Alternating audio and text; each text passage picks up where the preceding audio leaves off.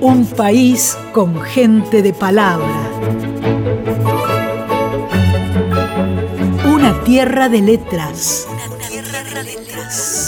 Libros nacionales. La radio pública difunde autores y autoras de toda la Argentina. Hola, soy Silvina Pugliese, de Paraná. Soy docente, enseño, pero no puedo dejar de escribir. Miro con ojos de mujer desde Entre Ríos, orgullosa del camino recorrido y llena de esperanza por lo que me falta desandar. Lo mío es la prosa, cuentos y novelas, que van de lo real a lo fantástico, de lo policial a la ciencia ficción. Un país con gente de palabra. Una tierra de letras.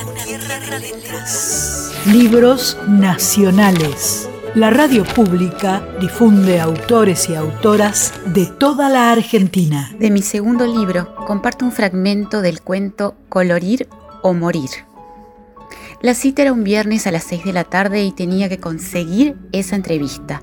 Si lograba hacerla, aprobaría una materia más de mi carrera de comunicación social.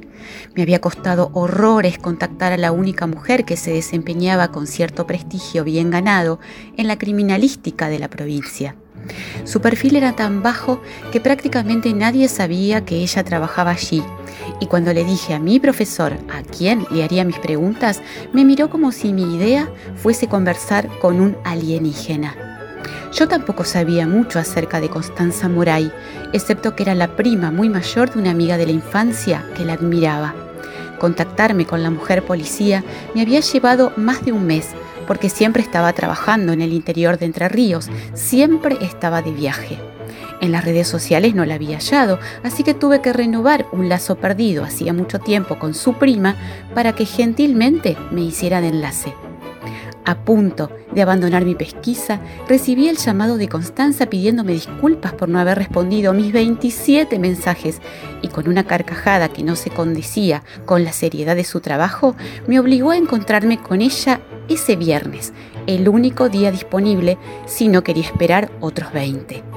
Era obvio que nada se interpondría en el camino entre mi casa y el bar elegido por ella, ni la fuerte tormenta que hizo caer granizos gigantes desde el mediodía, ni la pérdida imprevista de mis anteojos que aparecieron media hora antes de atravesar el umbral de mi puerta. Un mozo se acercó para preguntarnos qué íbamos a tomar. Ambas nos decidimos por sendos capuchinos con una media luna de manteca, solo una, para mantener la silueta. Y luego de que el empleado se alejara, continuamos nuestro diálogo que para ese entonces era ya casi un monólogo, porque yo había sido hechizada por la cadencia dulcísona de la detective, a tal punto que me costó caer en la cuenta de que nuestras infusiones humeantes estaban sobre la mesa entre los flashes de los relámpagos, me contó que había venido al mundo en un pueblito casi inexistente sobre el río Uruguay y que sus padres enseguida se mudaron a la capital entrerriana. Le gustaba Paraná, pero su alma encontraba la paz a la vera del otro río, el menos imponente y el que la había visto nacer. Uno de los relámpagos fue particularmente fuerte y las dos nos vimos por un segundo como sumergidas en un mundo blanco. Constanza recordó que su abuela, para que no tuviese miedo cuando era pequeña, le decía que Dios estaba sacándole fotos. Libros nacionales. Escritores y escritoras de todo el país presentan sus obras en Radio Nacional.